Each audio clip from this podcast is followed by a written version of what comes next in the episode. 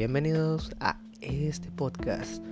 Mi nombre es Hiroshi Tsutsumi y voy a ser su anfitrión durante estos podcasts que voy a intentar hacer, que es como el inicio de, un proyecto personal que quería llevar a cabo desde hace mucho, pero pues por la cuarentena no he podido porque las pues los instrumentos que quería comprar pues no los he podido comprar bien porque de donde los compro pues llegan tarde o llegan después de varios meses. Pues necesitaba hacerlo no rápido pero en el menor tiempo posible. Pero todo bien. Ahorita pues si se escucha mal el audio pues es porque estoy utilizando el micrófono de unos audífonos que tengo. Pero es el micrófono como de gamer no el micrófono como de manos libres. Así que pues eso es como un upgrade se podría decir. Bueno voy a dejar de usar palabras en inglés porque me suena muy mamador así que vamos a ir a lo que nos compete el anime. Este, este tipo de podcast pues van a ser variados de temas, dependiendo de lo que vaya surgiendo o lo que me gustaría hablar. Pero lo que me gustaría hablar hoy es sobre el anime. Y pues todo lo que está pasando ahorita, que pues al, parece no, no ser grave, pero a largo plazo va a afectar. Mm, el anime ha hecho un boom desde los años 80 en Occidente. Y de ahí no ha parado. Bueno, bueno, se podría decir que en, los 2000 es como que empezó a bajar tantito porque fue como que época dorada entre 80s y 90s. Y en el 2000 sí hubo muy buenos animes que son recordados que pegan mucho al inicio de los 2000 como Naruto, como Bleach, um, One Piece también, entre otros, entre otros y otros, pero no al mismo nivel de pues de los animes de los 80 y 90 que fueron varios de que, de que fueron traducidos al español, fueron doblados. Y era como que mm, cualquier anime que pagara en Japón tenía altas posibilidades de venir acá pues a Occidente. Pero actualmente no es tan así. Bueno, durante los 2000 y 2010 pues se podría decir que eso ya no sucedía tanto porque anime que pegaba en Japón, pues no era garantía de que iba a llegar a Occidente, que iba a llegar a Estados Unidos, que iba a llegar a Latinoamérica. No era garantía. ¿Por qué? Porque los estudios en Japón, cuando venden un anime, eh, no solo te venden el anime, te intentan vender todo el paquete, que es el anime, especiales, películas, películas para televisión, entre otras, y también merchandising, eh, pinche musculera. Bueno, merchandising. Bueno, bueno, imagina pues toda la mercadotecnia, todos los muñecos, entre otras cosas. Y el show con todo eso es de que aquí las productoras en México y distribuidoras no querían, porque era como que muy caro para algo que no para solo una cosa que querías. Ellos no más querían el anime, no querían ni los OVAs, que son los especiales para video, ni los ONAS que son para pues internet tampoco querían mm, pues los ¿cómo se llama? las películas entre otros otras cosas así que pues por eso el anime tuvo una decaída en occidente bueno no es como que hayan desaparecido los otakus en los 2000 y 2010 pero sí de que pues el anime ya no era algo tan mainstream durante esos años tipo tipo en los 90s y 80s pues no estaba, o sea, estaba mal visto por los adultos, bueno, por la iglesia de los animes, pero era como que algo muy común muy común de que se viera anime y no se juzgara, tipo de que los niños veían anime. Y creo que era más parte en eso porque era como que consideraban que el anime era para niños, así que no había tanto problema entre los jóvenes, pero ya con los adultos pues creían que era el demonio mismo. Así como tú ves a mi compa el Pikachu, pues ahí todos los adultos de la iglesia católica y protestante creían que por las noches era un demonio y todo ese show.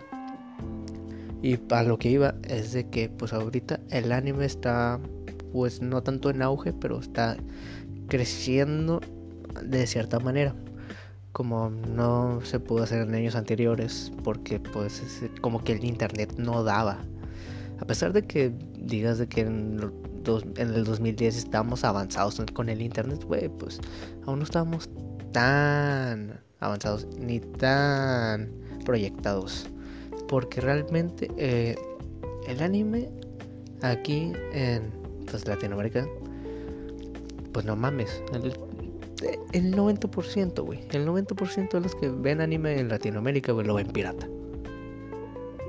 Y puede venir alguien a, alguien mamador para decir, no, ¿cómo dices eso?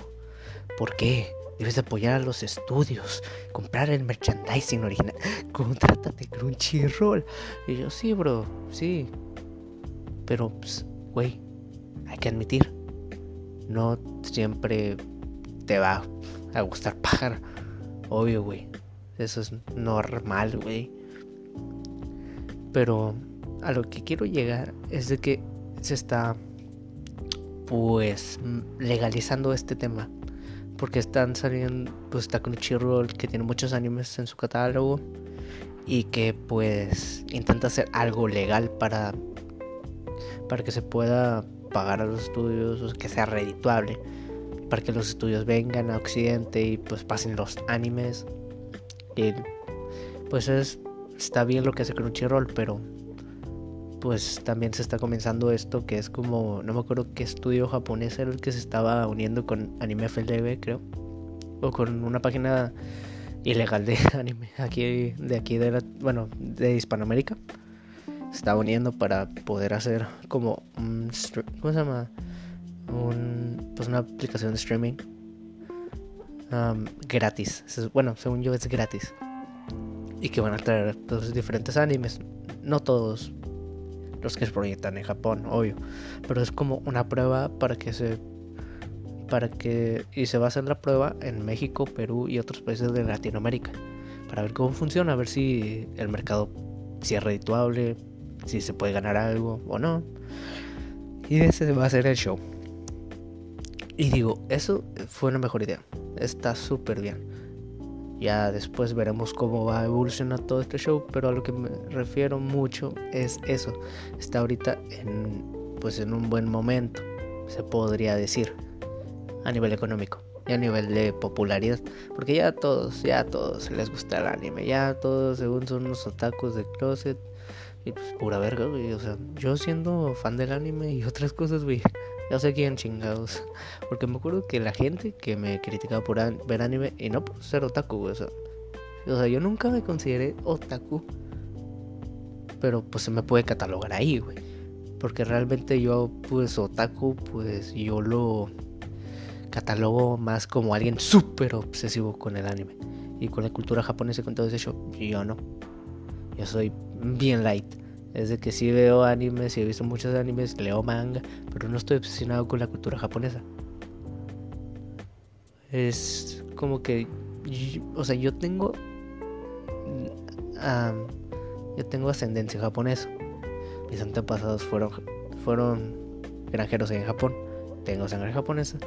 Y si me interesa la cultura, quiero, pues, la raíz, güey. O sea, la raíz de mi familia. Pero tampoco llegar a la obsesión y creer que Japón es la, la mera verga. O sea, tampoco. Japón tiene muchos problemas sociales, ah, ya sean sociales o personales, se podría decir, y de bullying. Así que pues yo estoy consciente de eso y no soy un weeb, como se utiliza el término. Un weeb es alguien obsesionado con la cultura japonesa que cree que es lo mejor y también es un obsesivo del anime. Y lo que se puede llegar a a lo que se puede llegar a decir es de que sí me pueden catalogar como taco, pero ya no me voy a sentir representado de esa manera. Y todo ese show. Pero el regresando al tema de por qué creo que el anime está en peligro. ¿Por qué creo que el anime puede llegar a peligrar en un futuro? A pesar de que está en un buen momento económico. Pues ah, pues varios temas. Primero, pues las crisis. La crisis que trae el anime con respecto a, lo, a los guiones. Con respecto a las ideas. Bueno, mejor dicho, con respecto a la calidad. En verdad, comparándolo Y, o sea, y no es nada malo comparar el, anime con, sí, con él mismo. O sea, si te estuviera comparando con otra cosa que, no fuera anime, ahí estaría mal. Pero lo estoy comparando porque la mejor manera de saber que también estás es comparándote contigo mismo. Así que compararte, o sea, comparar lo que era el anime hace 10 y 20 años, pues sirve de algo para saber lo que se está haciendo mal o lo que ha cambiado en el mundo. Por ejemplo, en los 80s y 90s, pues eh, fue el boom definitivo y parte de los 70s fue el boom, fue un boom definitivo que haría que el anime no desapareciera de la mente de Occidente. en esos tiempos, pues como el anime llevaba cierto, como unos, digamos, unos 30, 20, bueno, entre 20 a 30 años de existencia, pues pues las ideas pues no se, no habían saturado, pues todo lo que se hacía técnicamente era una idea virgen, era una idea nueva, fresca y revolucionaria. Y pues tenemos ejemplos, Sailor Moon, uh, Sailor Moon que a pesar de que, bueno, tendría que revisar en qué se, demografía se considera Sailor Moon o en qué, o qué género. Porque para lo que yo tengo entendido, uh, Sailor Moon es como. Bueno, no diría que. Ah, que Magical Girl. Sí, no. Bueno. Bueno, pues técnicamente sí.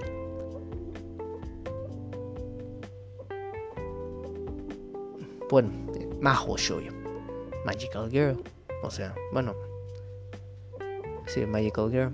Sí, o sea, um, a pesar de que ya había... A ver...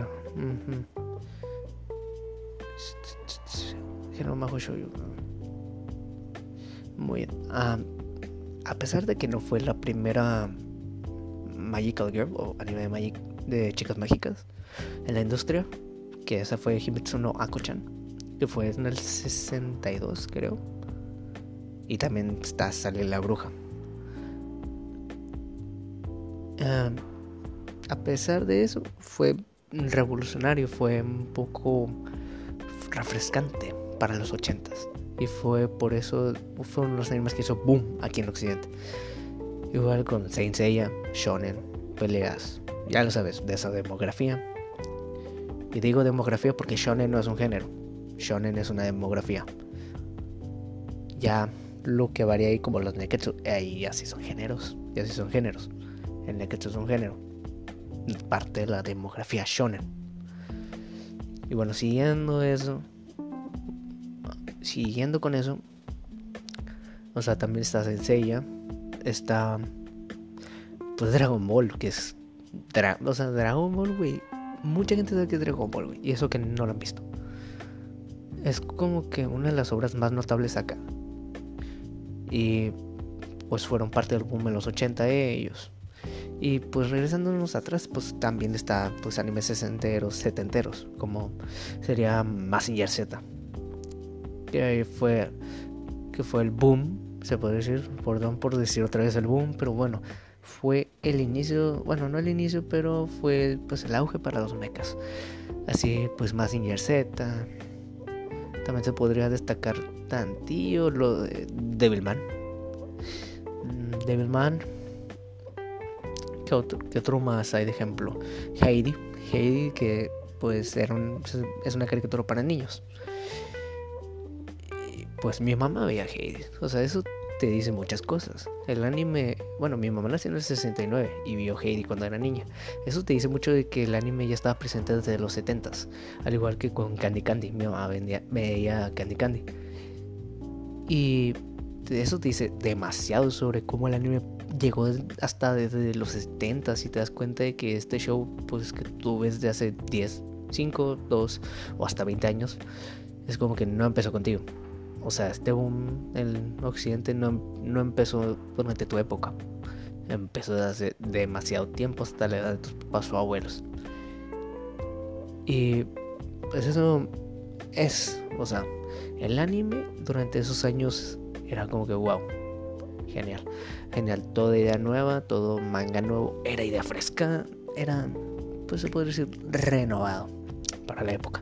Al igual que con Evangelion, a pesar de que Evangelion es como inspirado en varios animes anteriores, que no me acuerdo sus nombres, pero lo, lo, lo en otro podcast, porque no me acuerdo en qué, en qué se basan, se basa también.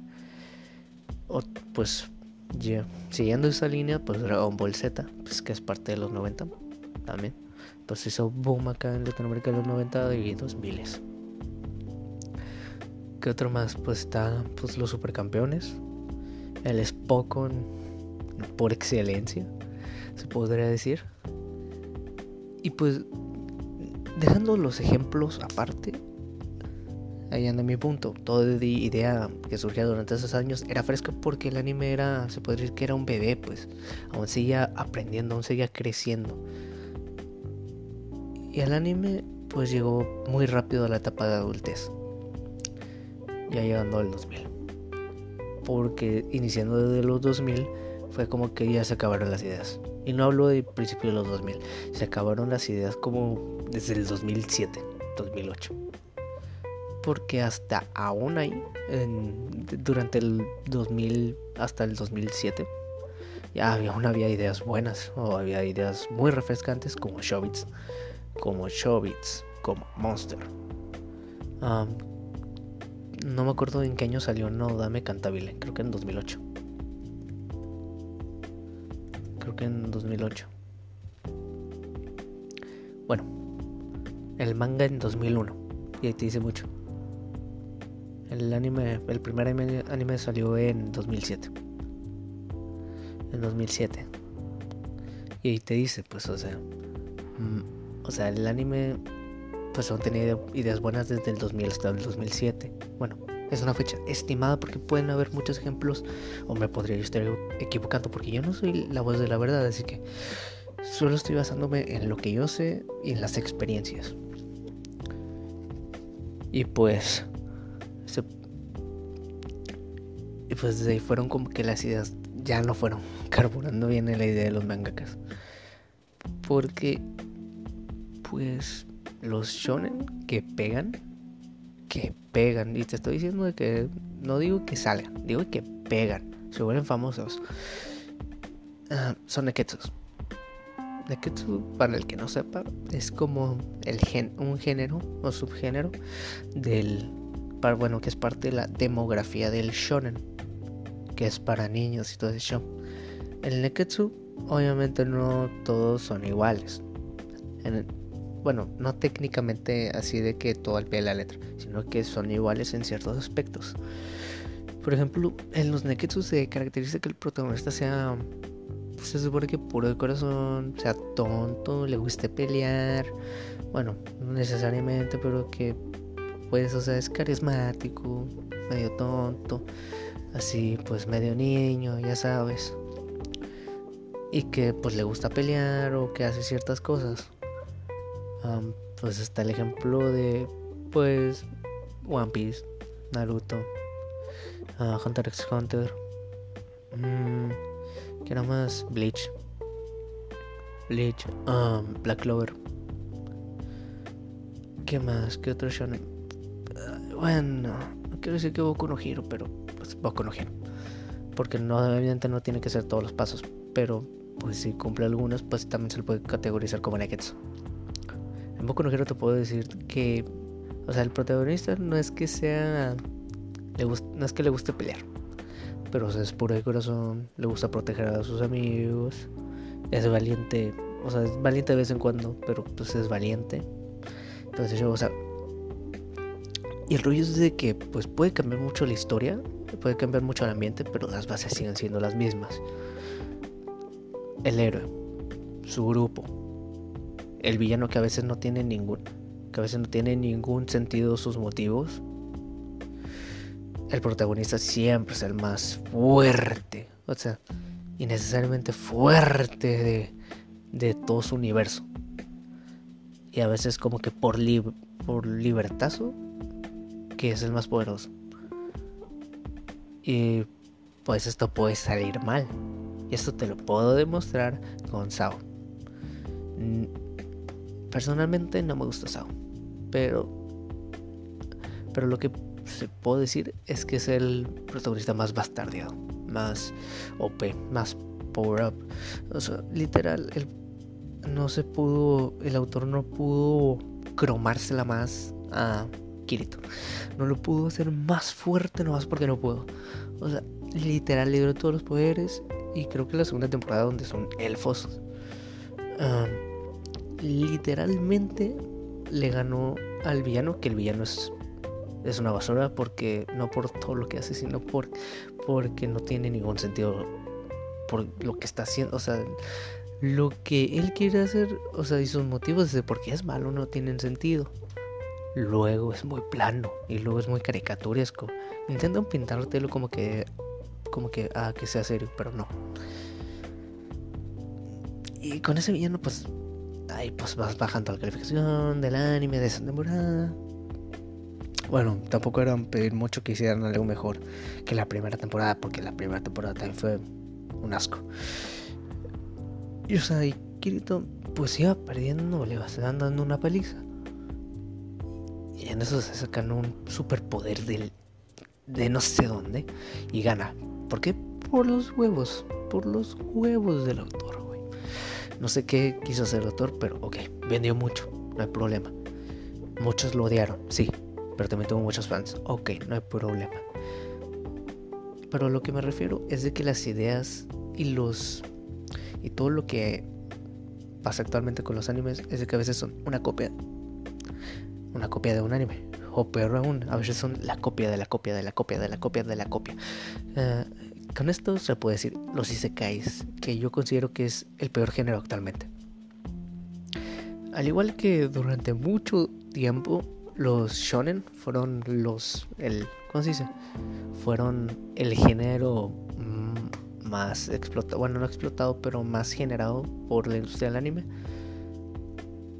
O sea, fue como eso o sea, durante su tiempo, el shonen fue fue el género que más se hizo, más se bastardió, más, más se explotó. Al igual que con el Slice of Life, al igual que el show, al igual que varios, que los de pelea y muchos de esos. el Isekai literalmente es eso actualmente. Hay demasiados Isekais por temporada. Es como que una salvajada que te pongan tipo 50 animes salen por temporada. Y 20 de esos son isekais.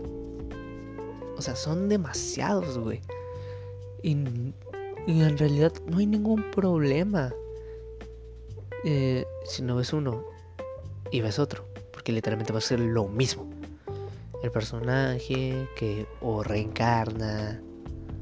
O que mágicamente aparece en otro mundo ya sea de videojuegos, ya sea de un libro, ya sea de cartas, ya sea de otra mamá. O sea, van a aparecer en otro mundo. Luego el personaje principal es un perdedor, que le iba de la verga en la escuela, que le iba de la verga en todo, que ninguna morra se acercaba, que tenía una, que tenía una personalidad del culo, pero, pero mágicamente aparece un nuevo mundo y ahora todas las morras se lo quieren coger. Y el siguiente punto es de que en el Isekai pues se tiene el harem.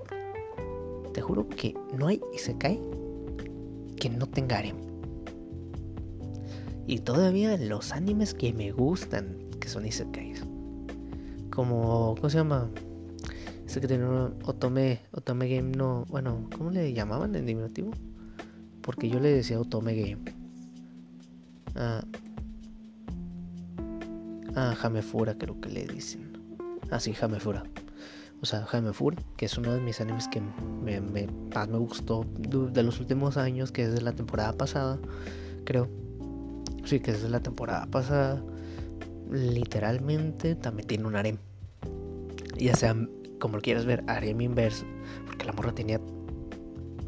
De hombre, tenía hombres y mujeres. Tenía tres de sus amigos que estaban enamorados de ella. O cuatro, creo y otras tres, tres morras que estaban enamoradas de ella. Bueno, o que, no, o que se daba a entender eso, que querían algo con ella. Y pues eso no fue tanto rollo, no le quitó calidad, tanta calidad. Bueno, según yo no le quitó calidad al, al anime. Bueno, bueno, a la hora. Pero lo que quiero decir es que pues los isekais pues cumplen casi siempre al pie de la letra todo lo que conlleva un isekai. Y eso cansa porque es como ver un copia y pega de, los animes de hace una temporada, de hace dos, de hace un año, de hace cinco. Desde... O sea, y todo ese show. Y cansa. Y, y eso es a lo que me refiero con la crisis en los guiones, la crisis en los animes actualmente, que a veces son copias de la copia, porque sé que al paso del tiempo es muy difícil sacar ideas nuevas.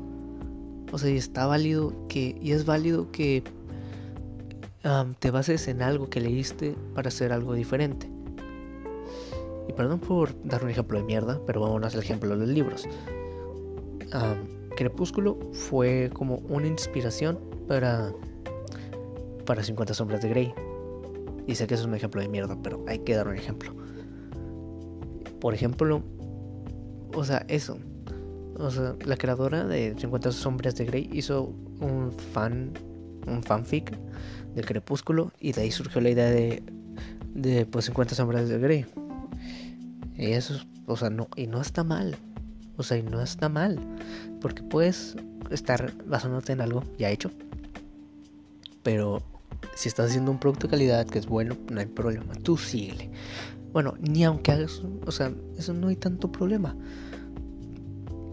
Pero a lo que me refiero es que ya es el colmo cuando ya demasiados animes y de diferentes géneros están pecando en eso. No hacer ideas originales, hacer un copy y pega o hacerlo invertido, que en vez, tipo, de que en vez de que sea un harem, sea un harem inverso. Que de todas formas está mal. Que, o sea, no es que esté mal, pero de todas formas, ah, también se está explotando el harem inverso. No es como en otros años. Porque algo refrescante del harem inverso pues fue Hanayori o Fruit Basket, que fueron renovadores en el género. Pero actualmente ese género no es que esté tan mal, pero o sea, ya está quemadísimo. Y no es por hater, ah, me gusta mucho el anime, lo veo. Eh, sigo consumiendo muchos animes por temporada. Pero a lo que me refiero es de que uno no se puede quedar callado, uno tiene que hablar sobre la realidad que se está viviendo. O sea, el anime está medio mal en el tema de, la escritura, en el tema de las ideas. Y pues actualmente es eso. El copy pega. A veces necesario, a veces innecesario. O los spin-off de ciertos animes que pegaron hace años o hace poco y también están los reboots. Que no tengo tanto problema con los reboots o remakes como Fruit Basket. Como el de Fruit Basket. O como el de Capitán Suba. El de Capitán Suba, bueno, Supercampeones hace como dos años creo. Y como el reboot se supone, creo, o es continuación, no me acuerdo. Pero de Digimon. De la primera temporada. De Digimon. ¿Qué otro más? ¿Qué otro más ha hecho un reboot o ese tipo de rollo? Bueno, no se me ocurren ahorita muchos, pero. Pues, ah, y pues un futuro, una futura película con las hijas de Inuyasha, que son spin-off de Inuyasha y pues, ay, no me acuerdo el nombre del otro güey, hace mucho que no veo, pero el hijo de, de otro, de otro de los personajes dentro del anime. Y pues, pues es otro ejemplo. Y pues eso, es el problema actual es una crisis. Y realmente no se sabe, bueno, yo no sé, sinceramente, cuál es el factor. Porque, pues, porque estamos, bueno, yo estoy de acuerdo que los animes, que los animes, bueno, que el material, que los animes a veces están mal por el material de origen. A veces. Porque si una historia es mala, no es culpa del anime, es culpa del, de la obra de origen, es culpa del manga, de la obra ligera, bueno, de la novela ligera, de todo ese show. A veces es culpa de eso, porque, porque, pues a veces, si un manga vende, no necesariamente significa que sea bueno, es popular. pero no significa que sea bueno. Y a la hora de dar paso al anime se dice, no, el anime es una mierda, el manga está mejor. Yo no considero eso. Yo considero que no es que sea malo el anime. El manga es pésimo. A veces, a veces. Porque sí, a veces sí se mamen cómo adaptan, cómo adaptan un, un anime. Como, por ejemplo, uno de que pues, uno que se me viene a la memoria, no es porque yo piense eso, sino que se dice mucho, pues es Hunter x Hunter. Porque en el 99, 97 creo, 97 creo, lo hizo la primera adaptación, pues fue como que no, nadie estuvo conforme porque decían de que se saltaban a veces buenas partes o de que no les gustaba la animación o no les gustaba ciertas cosas. Y no fue hasta 2011 que pues, se pudo hacer técnicamente algo digno. Pero ese es un ejemplo. A veces no es culpa del, del, anime, del manga, es culpa del anime por adaptarlo mal. Es un ejemplo. También tiene que ver el, el, show de la animación, que son downgrades, como le llaman. Que en el manga se ve súper espectacular, pero en el anime se ve de la mega mierda. Ya saben porque la casa productora no le echó ganas, o porque no tiene tanta experiencia, porque simplemente pues fue así. Pues se creyeron que era bueno, pero al terminar, al final de, de día no, no fue bueno. Y pues sí, siguiendo con ese hilo, pues también hay un poco de declive en ese sentido porque siento que que también ese pues además de que ya todo se inventó, bueno, no todo, pero ya muchas ideas ya fueron tomadas, casi es muy difícil tener una idea fresca sin que te sin que caigas en, en algo que ya se hizo. Ah, mm, por ejemplo, ¿qué ejemplo es de que pues es una idea original, pero pues es algo que ya se vio? O sea, que técnicamente es original, pero que ya se vio porque sí puede tener ciertos elementos. O sea, puede, la idea puede ser nueva, refrescante, pero va a tener elementos de otras que lo van a que mucha gente va a decir o que se le va a catalogar como inspirado en. O sea, ya no tanto obra original. ¿Qué se podría decir? A ver. Mm. A ver, un buen ejemplo de eso sería pues Fire, Fire Force. Bueno, yo le digo en no Shobotei porque no estoy acostumbrado a decirle Fire Force. Um, Fire Force a mí me encanta, es uno de mis animes favoritos actualmente y lo sigo viendo. O sea, y es, se podría decir que es original porque es una idea que como que no se te va a ocurrir, no se le va a ocurrir a nadie más, o sea, además del autor mismo. Por ejemplo, o sea, es, es la historia sobre un vato que tiene poderes de fuego. Bueno, que en su mundo mucha gente tiene poderes de fuego y trabajan en, pues, en, pues, el, en, el, en el que es como, pues, se supone que bomberos que, pagan, que apagan a, a seres llamados infernales. Y todo ese show, o sea, es, es muy original y todo ese show tiene ciertos elementos que mucha gente yo he visto que comenta que, o sea, le dicen shonen genérico o neketsu genérico o ese tipo de cosas que como que lo catalogan ahí y según son como pues típico héroe que quiere salvar a todos, que fue buleado de pequeño. pues que tiene pues ciertas jainas, se podría decir y de que pues de peleas y todo ese show y todo eso que se le critica en, en el, los Showtime. Pero yo no lo considero así, yo lo considero una idea súper original, que tenga características de su demografía o de su género. Mm, o sea, no quiere decir, no quiere decir que sea, que sea, eh, que no sea original. Y regresando al punto donde yo decía que pues varios o sea, en varios géneros, pues a veces se peca de, cumplir muy, muy, al pie de la letra las características del género. Bueno, lo que quiero decir ah, es que, pues, o sea, hay cierto punto. Yo lo que dije hace rato sobre que los isekais a veces son lo mismo de lo mismo, no es tanto porque, como dije en, en, en Enoshabutai, o sea, no es, o sea, en no lo considero muy original porque sí cumple con ciertas características, pero no al pie de la letra, como en otros animes, como en otros animes. Yo mi problema con los isekais es que muchos de ellos cumplen muy al pie de la letra. O sea, no les basta tener al personaje típico de cualquier isekai y también cumplen con ciertas cosas, con los mismos pecados que cumplen el género de Isekai. Que es de. Hay muchos Isekais que.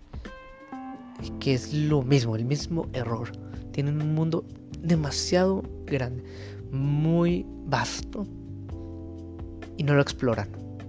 Es un problema en el Isekai que siempre veo y nunca me ha gustado o sea, pueden estar caminando, pero el escenario no va a resaltar, o sea, y eso tiene, eso se supone que era el chiste al principio de los isekais. El mundo que rodea al protagonista tiene que brillar, tiene que de cierta forma resaltar, pero los isekais desde hace mucho tiempo ya no se hace. No sé, es como si todo fuera una obra y todo fuera de cartón, hasta los personajes. Y eso es otra cosa que también peca demasiado muchos isekais que no debe ser una norma. O sea, es un. yo le digo pecado porque es un pecado. Pero, pero no lo consideran tan así. Tan así porque a veces uno no se da cuenta. Los personajes en los isekais que no sean el protagonista son muy, muy de cartón. Y no hablo de las que son parte del harem, que siempre hay un harem, casi siempre en los isekais, sino que pues los personajes de apoyo secundarios, ya sean hombres o otras mujeres que no sean parte del harem. O sea, son demasiado planos, o sea, no se hace como que una profundización en ellos. Y ese es un problema, porque técnicamente, o sea, porque también parte del Isekai se supone que los personajes secundarios tienen que ser alguien de apoyo para que el héroe siga con su, con su camino y le enseñen varias cosas, pero es como que son demasiado tan planos que se, que se te olvida la existencia de los mismos personajes secundarios y no más crees que está el Erem y el vato, el protagonista. Y pues en ese punto quiero llegar porque pues no, no quiero que se malinterprete. O sea, Nene no Showita sí puede estar cumpliendo con algunas características de su género o demografía pero no significa que no sea original. Lo que sí es, y le critico el Isekai, es eso, que son copias exactas, que no varían en nada. Son, no es que sean los mismos mundos, sino que es el mismo mecanismo. El vato llega a un mundo, ya sea videojuego o cualquier otra cosa, y pues no, y pues no se, los personajes secundarios no se profundizan, son de cartón, hay un harem, un harem sin ningún sentido el mundo no se no se explora muy bien. Qué más villanos demasiado genéricos y sin ningún propósito bueno se podría decir. O sea no en el sentido que sean malos o sea que sean maldad pura sino de que o sea no mames o sea no tiene sentido de por qué te hiciste malo. Entre otras cosas es lo mismo temporada tras temporada tras temporada y son, eso es parte, no digo que sea el cáncer del anime, pero o sea, está haciendo que el anime tenga ese cierto declive en calidad. Y pues eso, eso es parte de. O sea, realmente yo, hay otros puntos que por ejemplo siento que el anime va a decaer en todos los sentidos. Quitando aparte de lo de los guiones y de la calidad del anime, está lo de las casas lo de las casas, bueno, las que hacen, las que adaptan el anime a, bueno, el manga a anime. O también el manga en ciertas ocasiones. Bueno, aunque no creo tanto en el manga, pero sí puede llegar, sí llega a suceder mucho. Es, es la ex sobreexplotación de trabajo. Cuando se adapta un anime, o sea, es una película de anime, muchas veces las, las casas productoras se pasan de lanza con los vatos, se pasan de lanza con los dibujantes. Jornadas exhaustivas y con una paga no tan buena. Literal se tienen que estar jugando, jugando su salud mental por eso. Y, y con el estrés causa muchos pues, casos de depresión, casos de suicidio en Japón. Y no solo en, en ese ámbito, todos los ámbitos, hasta en las escuelas Y jóvenes, bueno, chavitos de... Yo he visto chavitos de entre 10 hasta... De entre 10 hasta 14 años suicidándose en Japón, güey. O sea, es grave. El estrés que maneja el, el japonés a la hora de hacer trabajo, de estudiar. Y regresando a eso, la sobreexplotación es demasiado descarada y a veces no se les reconoce muy bien a, los dibujantes y todo ese show. Y entiendo que uno como jefe de una compañía tiene que pues reducir costos o, hacer ciertas cosas para mantener a la compañía, pero esto ya es esclavitud en toda la extensión de la palabra. Y eso yo creo que en un futuro va a suceder algo como la huelga de guionistas del 2009, creo, en Estados Unidos. 2008, creo. 2009, creo.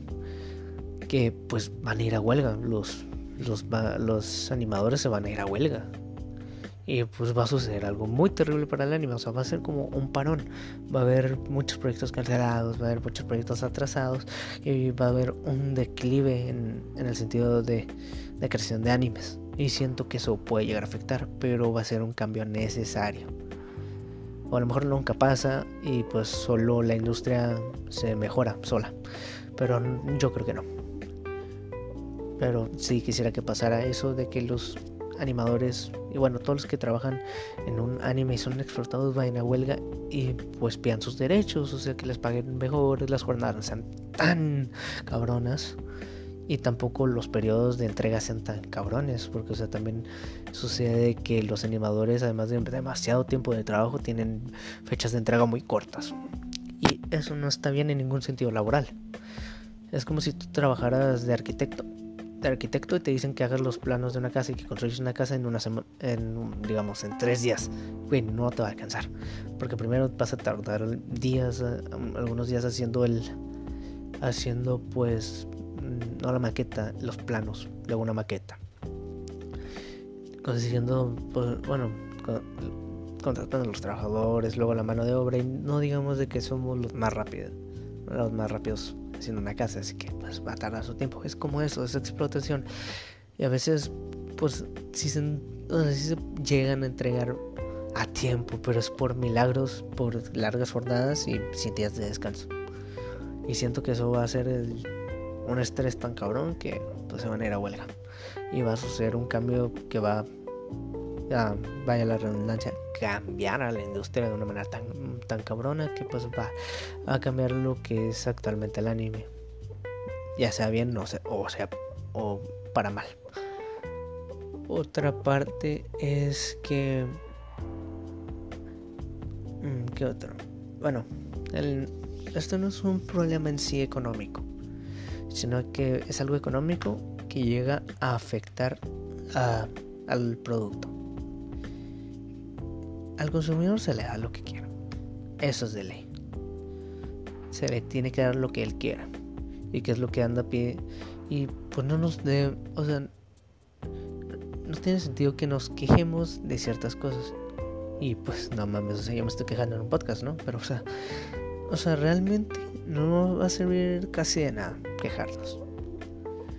Porque en el anime todo lo que está sucediendo no es porque sea el gusto del vato occidental que anda viendo anime ilegalmente en la plataforma, sino que es para el consumidor japonés.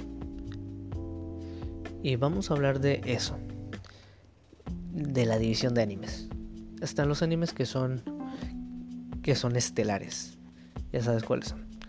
Boku no Hero, Black Clover, en Showtime, bueno, todo el anime que sea súper famoso globalmente y tenga los horarios estelares en la TV japonesa.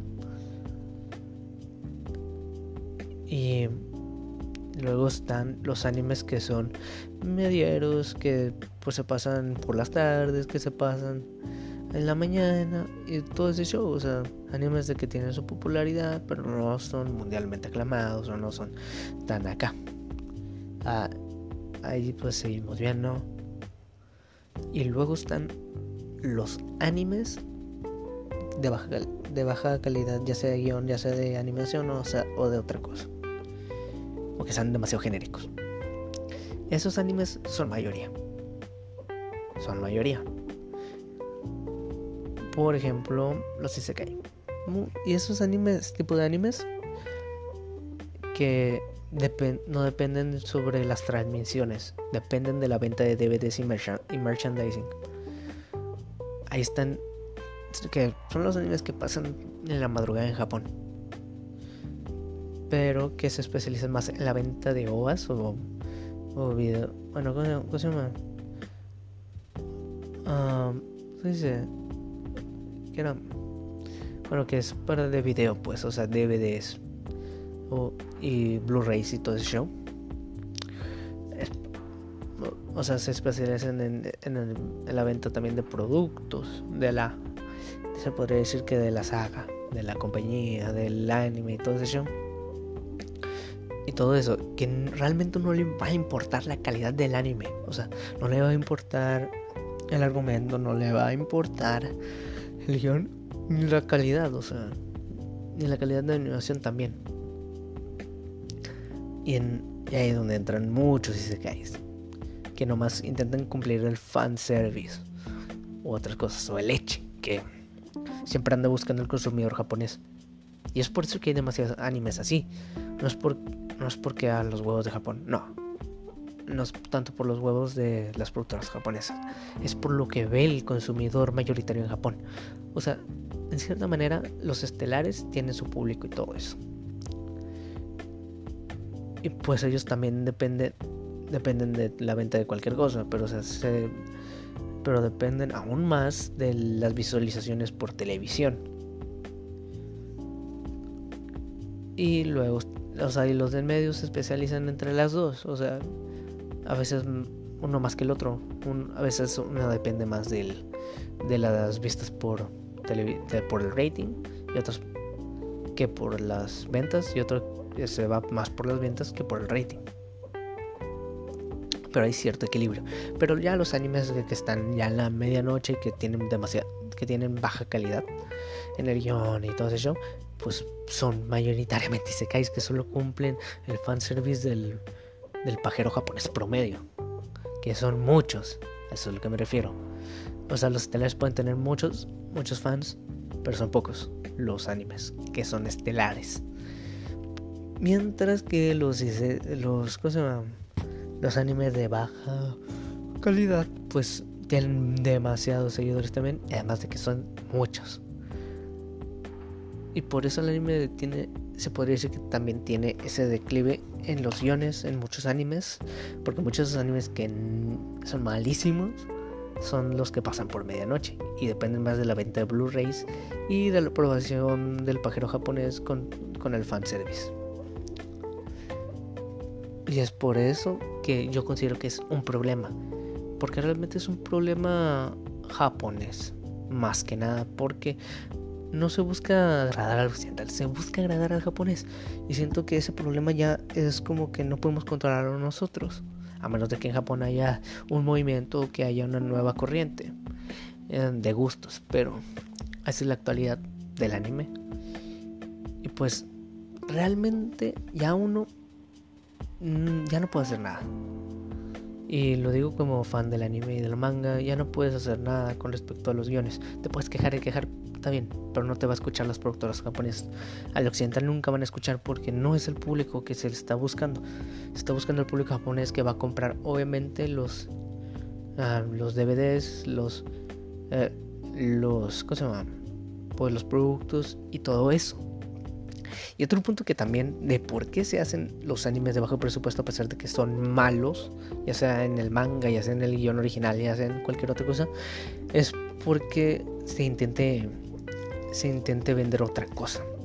Y no hablo de productos así como ropa, muñecos o los DVDs.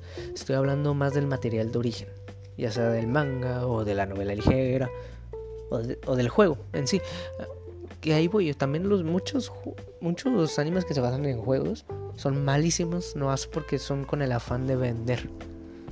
Son malísimos en guion, malísimos en personajes, malísimos en, en animación, hasta en animación. Que realmente solo se hizo, sabes que se hizo ese anime para vender. Para vender el manga, para vender el juego, para vender el, la novela ligera, para vender el Otome Game. O sea, Y eso también es otro problema. Otro problema, pues. O sea, el querer hacer no es para ganar dinero, que no está mal. Si quieres ganar dinero no hay problema, pero mínimo da un producto de calidad. Aunque realmente a los japoneses no les va a importar la calidad. Ellos quieren ver el fanservice, quieren ver chichis, quieren ver lo típico, quieren ver lo mismo, lo mismo de lo mismo. Y pues es un problema que nunca vamos a resolver los de Occidente porque no tenemos voz ni voz, no tenemos voz para que nos hagan caso porque ellos no dependen de nosotros, ellos dependen de los japoneses. Pero ¿por qué hago este podcast si estoy diciendo eso? Pues, no, pues nomás para dar mi punto de vista, para dar mi punto de vista sobre este problema, este problema de guion, este problema de calidad en la historia, nomás para dar mi opinión y ya si alguien pues quiere decirme su opinión o corregirme ciertas cosas, obviamente todo con mucho respeto, pues está bien, puedes hacer, decírmelo. Yo nomás quería dar mi opinión y pues tener una plática con alguien que me quiera comentar sobre, sobre todo lo que dije en este, en este podcast. Y pues también, también hay varios factores de por qué, o sea, ya he dado como 3, 4, creo, de por qué el anime está en ese tipo de situación pero que no se refleja en lo económico. En lo económico el anime está en un buen, en un buen momento, gana mucho, se están haciendo diferentes asociaciones con, con marcas para llevar el anime a otros lados. Y pues todo ese show, o sea, le está yendo más o menos bien. O sea, le está yendo bien en lo económico, pero ya en lo el, eh, guionístico, en lo de la historia, pues ella anda pecando. Y es. Y, no puede parecer un problema para muchas personas actualmente. Pero espérate unos 5 años o unos 10 y verás que va a ir en bajada por ese mismo problema. En un futuro, o sea, todo cambia. Y en un futuro te puedo asegurar que puede pasar algo de que mucha gente se da cuenta que muchos animes están bajos de calidad en el guion, en la historia, y ya no le va a importar el fanservice, ya no le va a importar ciertas cosas, y el auge del anime va, va a ir bajando. En Japón, pues se podría decir que no se va a reflejar tanto, pero ya en lo que es alrededor del mundo, que algunos animes ya dependen también de lo que pasa en otras partes del mundo, o sea, van a terminar cayendo, bajando, y el anime ya no va a tener tanta repercusión en este lado del charco.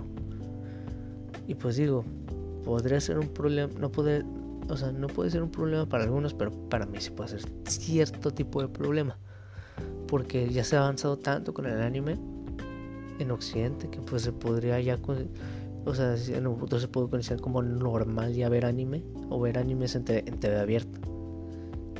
O sea, y ya sucedió porque el otro día no me acuerdo en qué canal están dando Another. Y yo no sé, wow, porque están dando Another en TV abierto, si es demasiado sangrienta.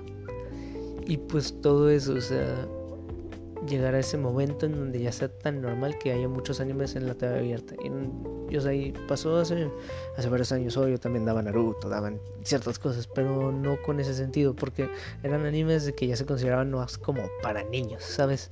O sea, yo lo que pues sueño es de que haya animes tipo como Another y otros que sean más serios, que sean de temáticas más adultas en la TV, en la TV abierta en, en Occidente.